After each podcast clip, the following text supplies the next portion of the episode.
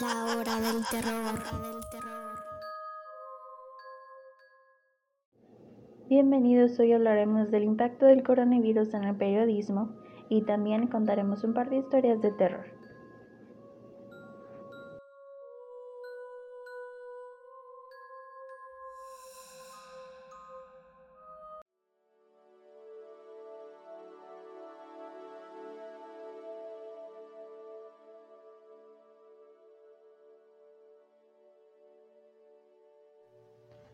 La Organización Mundial de la Salud ha identificado la desinfodemia, la difusión de información falsa en la pandemia. En medio de la epidemia del COVID-19 surgió una segunda enfermedad, otro enemigo que es igual de peligroso y creciente, la desinformación o desinfodemia, aseguró el secretario general de las Naciones Unidas, Antonio Gutiérrez.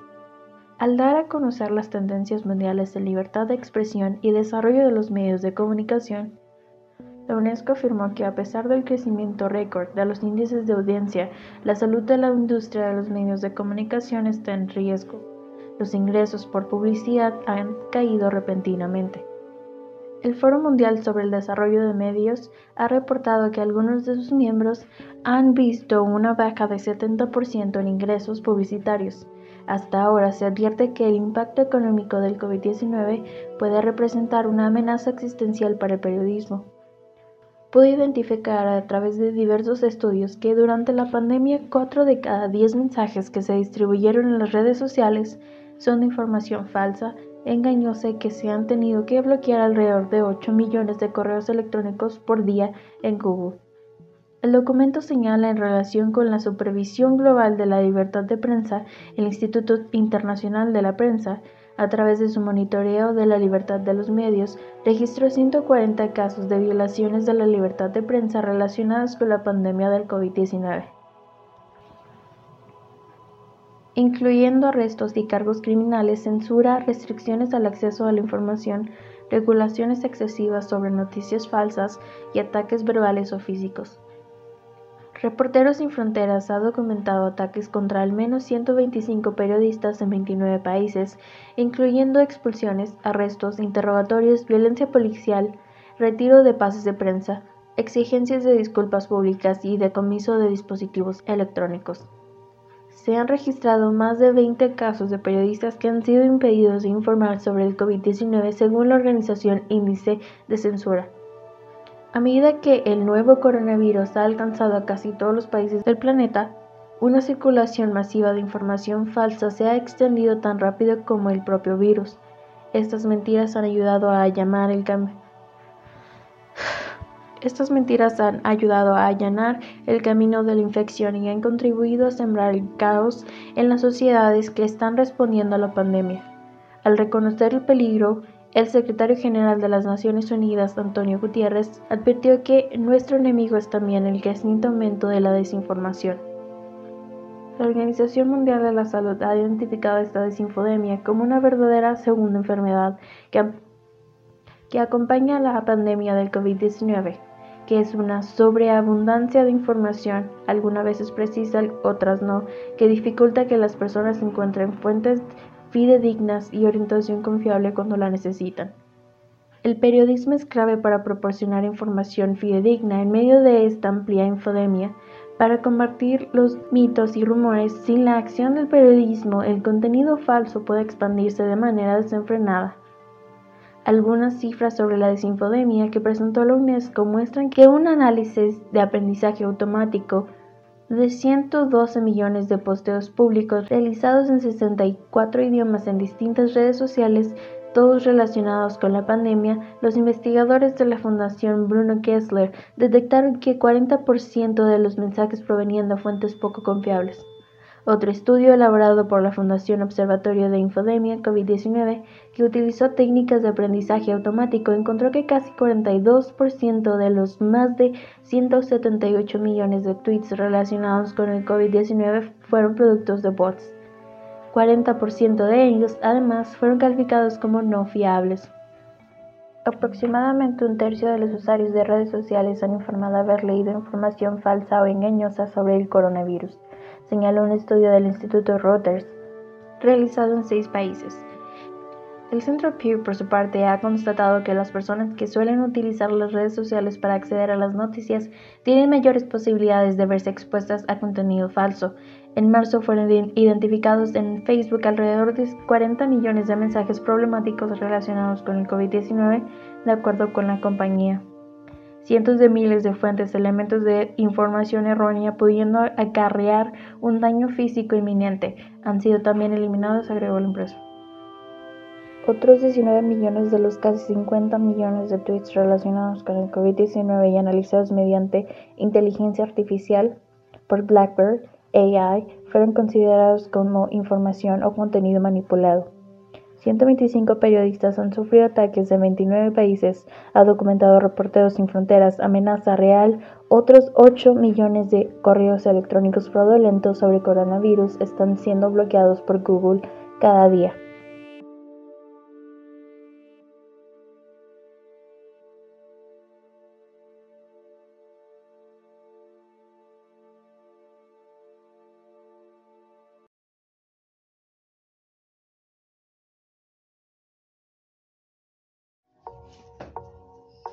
El Humanista Periódico Digital te invita a conocer la plataforma elhumanista.net, donde alumnos de la licenciatura en periodismo aplican sus conocimientos para dar paso a este gran periódico.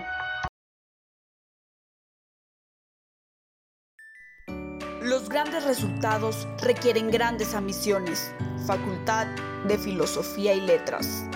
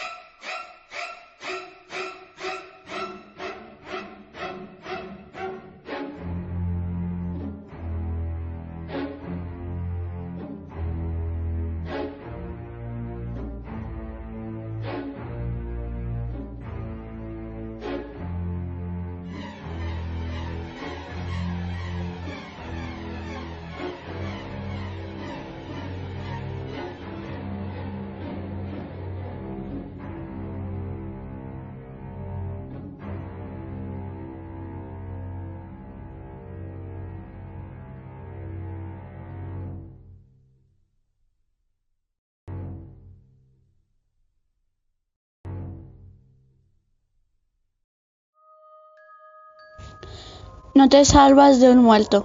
Anochecía. Eran las seis y media de la tarde mientras manejaba solo sobre una de las carreteras más desoladas de un lugar que no quiero especificar. Escuchaba música a todo volumen mientras disfrutaba del camino rodeado de un hermoso y poco denso bosque, el cual me provocaba una sensación de bienestar y paz que no pude, no puede describir, ya que estaba alejado de la civilización y porque ende en armonía con los paisajes de otoño en completa y tranquila soledad. Lo importante no es a dónde ni por qué viajaba, lo importante es lo que pasó durante el viaje, cosas que me marcó profundamente y que me perseguirá por el resto de mi vida. Todo marcha bien, pasaban las horas y el sol se ocultaba cada, vez más en las montañas, a lo lejos, trayendo consigo una oscuridad que me relajaba conforme se intensificaba. Hay que aclarar que el pueblo más cercano está a casi cuatro horas del punto donde me encontraba, por lo que la única cosa en la que debía preocuparme era de no quedarme sin gasolina, asunto que afortunadamente no tenía cubierto. En eso de las 8 de la noche me percaté de que pasaba por un lugar con mucha neblina, neblina, así que disminuí la velocidad y centré toda mi atención en el volante, ya que odio conducir de noche y con neblina, pues no tengo muy buena vista que digamos. Por razones que consideré normales, comencé a tener una sensación de intranquilidad que poco a poco iba aumentando. No me, no me senté seguro y eso me causaba una preocupación que me hizo parar el carro en la orilla de la carretera y revisar Google Maps para ver cuánto me faltaba para llegar a mi destino y así ver si me, convenía llegar a hospedarme a un hotel en el pueblo más cercano, pues temía que en todo el camino hubiera neblina o peor aún que lloviera. Después de un profundo pero rápido reflexión sentada en mi coche en medio de la nada, decidí continuar a ver si la neblina continuaba hasta llegar al pueblo. De ser así, me quedaría a dormir en un hotel y continuaría hasta el amanecer.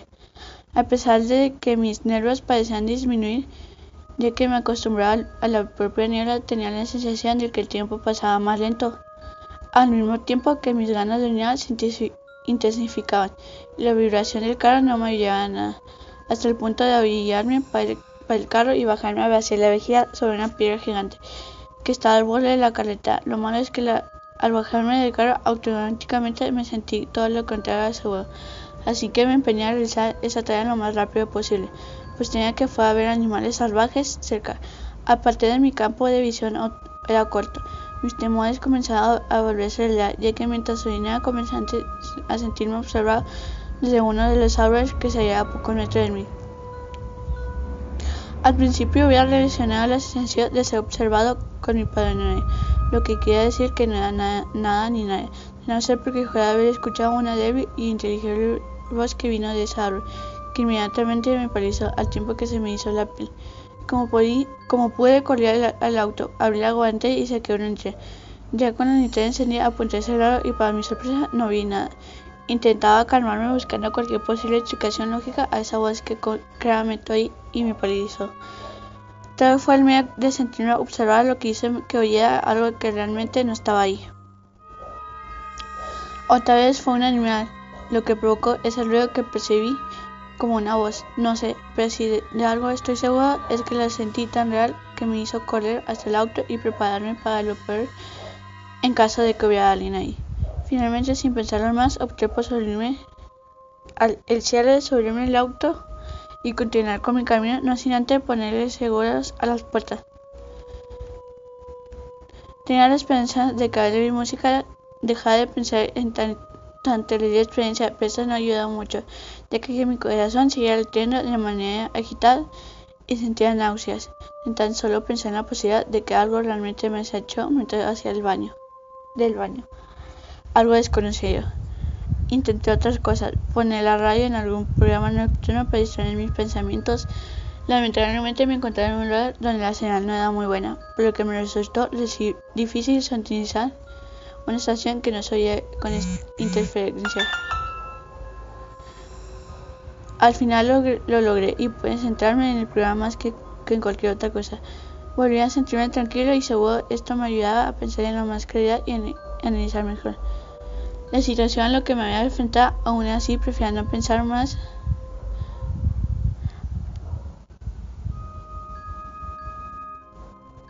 prefiero no pensar más en eso hasta llegar a la ciudad. Apenas las nueve y media de la noche, la nieve continuaba, pero eso ya no me importaba, tanto después de la desagradable experiencia a la que me había sometido. Lo que sí me extrañaba fue que empecé a sentir frío, un frío que aumentaba cada vez más y que me incomodaba, ya que tenía todas las ventanas del auto cerradas y un suerte que me hacía sentir calor en el momento. Pero un segundo a otro ya sentía la mente helada, así que miré el termómetro de alto. Ve su sorpresa que me dio cuando vi que estaba marcada 21 grados Celsius, aun cuando ya yo me senté a 10. Al final simplemente pensé que era debido al susto que me había llevado hace un momento, por lo que traté de ignorar esa sensación. Igual, igualmente comencé a sentir hambre, por lo que busqué una estación de gas en donde parar para comprar algo de comer y un café para al menos hasta llegar al pueblo.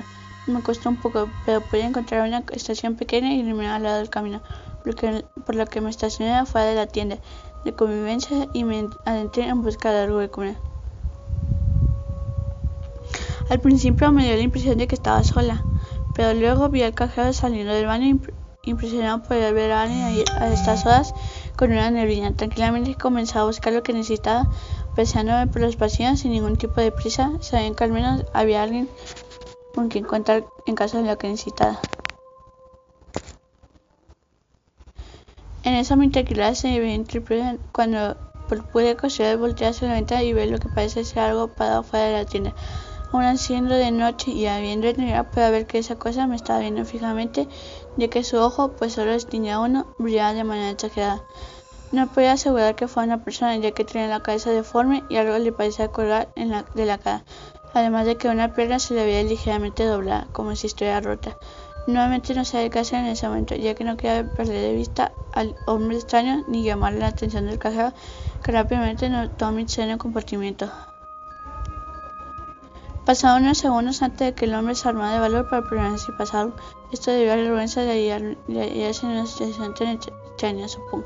Yo con una voz débil y tratando de fijar mi mirada en el cajón sin quitarle la mirada encima al tipo, aunque fuera con el rabillo de ojo, y arriesgándome a quedar como un completo lunático. Le pregunté si él podía ver a alguien afuera del caso momento de la tienda.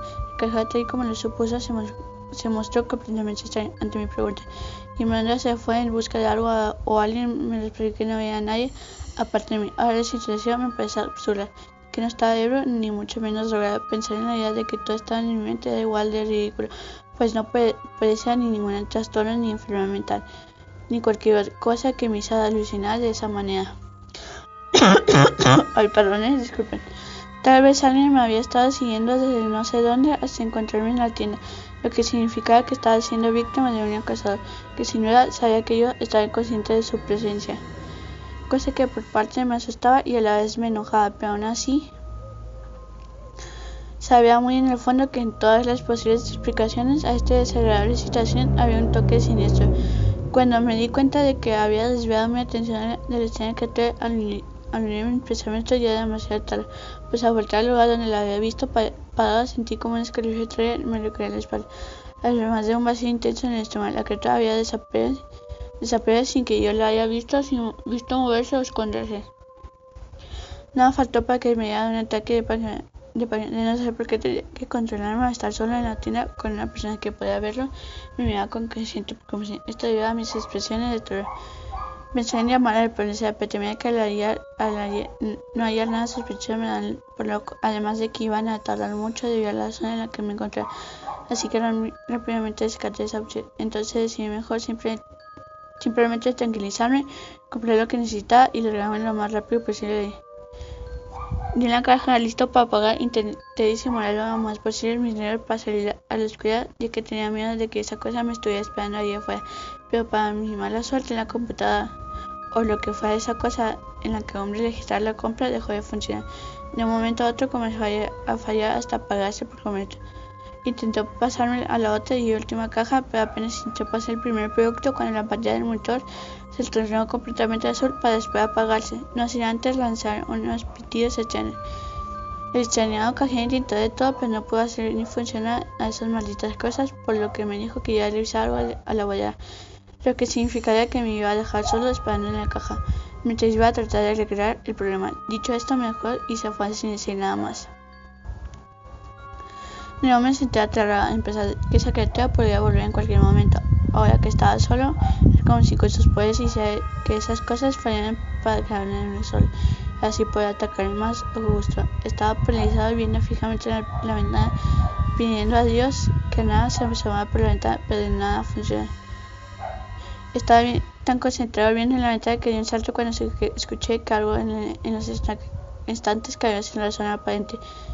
Inmediatamente me volteé para ver lo que se había caído, pero no vi nada en el suelo. Acto seguido volteé y la ventana y ahí estaba, solo que más cerca. Me congelé, no podía ni siquiera gritar. Sentía que mis piernas se debilitaban cada vez que cada vez más de terror. Aún así no pude ver el rostro de este ser extraño que sin duda no era una persona. Fijando mejor, vi que tenía una sudadera con el gorro puesto, lo que me dificultaba más al tratar de identificar a esa cosa. En ese momento simplemente ojos y comencé a repetirme. Esto en realidad no puede serlo. Una y otra vez pues no se me ocurrió nada mejor. Lamentablemente cometí un grave error al hacer esto. De que volvió a, voltar. Al notar el tipo estaba detrás de la puerta. El corazón me dio un vuelco enorme y caí al suelo. Mis piernas no respondían por lo que no podía pararme. Así que como pude me, arrastré. Por, eso hacia la caja para buscar un arma con que defender. No me salía la voz porque la perdí lo que pedía ayuda era inútil. Afortunadamente encontré un martillo para intentar agarrar, agarrar tiré un estante pequeño de dulces que se había solo mostrado por la mano me entró y no podía agarrar bien las cosas. Aliconado y escondido en una esquina, oí como si se abría la puerta de la entrada, pero no alcanzaba a ver nada, por lo que no preparé para lo peor. Pero en mi mano pensaba que esa cosa me estaba buscando, pues había pisado del otro lado del mostrador que lentamente se dirigía hacia mí. Afortunadamente, el instante fue tirado que Tía hizo suficiente como el al cajero que rápidamente acudió al lugar para ver qué pasaba. Yo agarrando fuerza de donde fuera, salí de la tienda con el martillo y rápidamente metí la llave a mi carro para abrir las puertas lo más rápido posible y esto se todo, por lo que en el intento desaperador por entrar en el carro en planta de la puerta con el martillo y me corté la mano. Encendí el carro y pasé y pisé la acelerador. No dejaba de pensar en no en no voltear atrás por ignorarse y concentró en llegar a la civilización lo más pronto posible. Estaba tan asustado que no cómo es que lograr conocer ahora que lo recuerdo. En ese momento que delante de mí veo al mismo hombre que había visto en la tienda, tenía la cabeza disfugada y lo que le corría de la cara a su ojo salió gracias a la nieve. No tuve tiempo de verlo desde antes, por lo que le escribí y me estrellé en un árbol. Pasaron los minutos y comencé a recuperar conciencia de lo que había pasado estadio tenía cortadas por todas partes, pero podía salir de ahí y gatear para poder ayudar, pero no me estaba tan grave, por lo que traté de salir del carro y una vez fue afuera llamé a emergencias, pero mi sede estaba destrozada, así que no me quedó otra más que tratar de gatear hasta encontrar bien. De pronto el carro estalló en llamas, afortunadamente estaba lo suficientemente alejado, pero que no me pasó nada, de no ser porque la criatura salió del fuego dentro del carro y me comenzó a arrastrar hacia las llamas. Este, justo cuando estaba a punto de ser llevado por despierto en una ambulancia rumbo al hospital del pueblo. En la mañana siguiente estaba casi recuperado. El doctor me dijo que el cajero que estaba en la tienda llamó al 911 cuando vio el choque del carro, pues ahora recorría 100, 100 metros antes de estrellarme. Y, y, que cuando me encontró este inconsciente rápidamente me sacó del auto, pues tenía que se fue a incendiar. También mencionó que es muy peligroso conocí con niebla y en la noche, ya que hace muchos años un hombre que conocía a chocó al desviarse de la carretera con un árbol y murió de camino al hospital. Fue una experiencia horrible ya que se le había salido un ojo y su cabeza se había desfigurado por el golpe. Lo entendí todo, pues resultó, resulta que lo que había orinado, la noche anterior no era una, una sino una memoria, sino un memorial puesto en el lugar del accidente para recordar a este hombre cuyo espíritu se enojó por eso.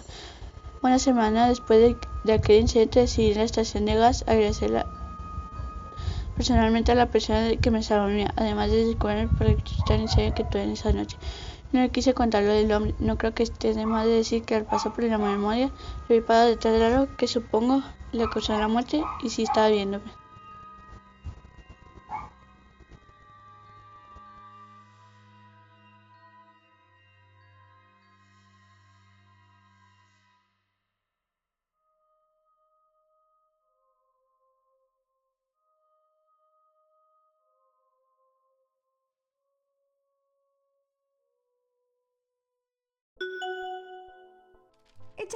Vistazo al periódico El Humanista, donde podemos conocer más acerca de nuestra comunidad universitaria, con excelentes columnas creadas por los alumnos periodistas de la Watch. Visita su página en Facebook como El Humanista Periódico Digital. Licenciatura en Periodismo para una realidad, una responsabilidad e información veraz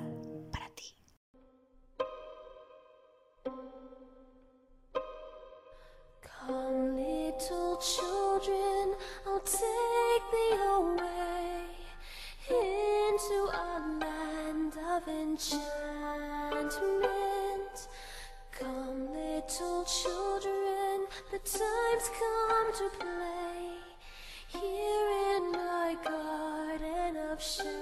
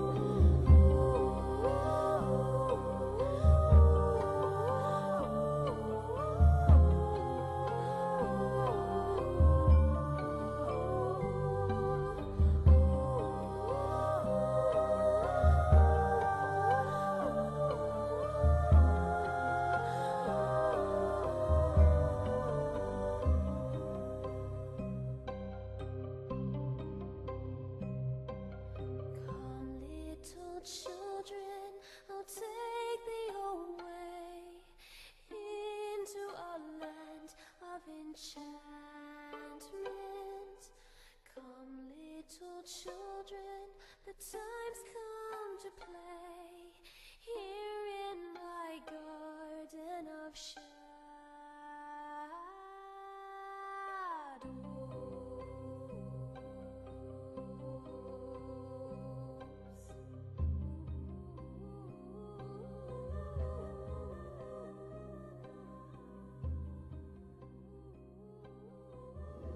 Gracias por escucharnos el día de hoy.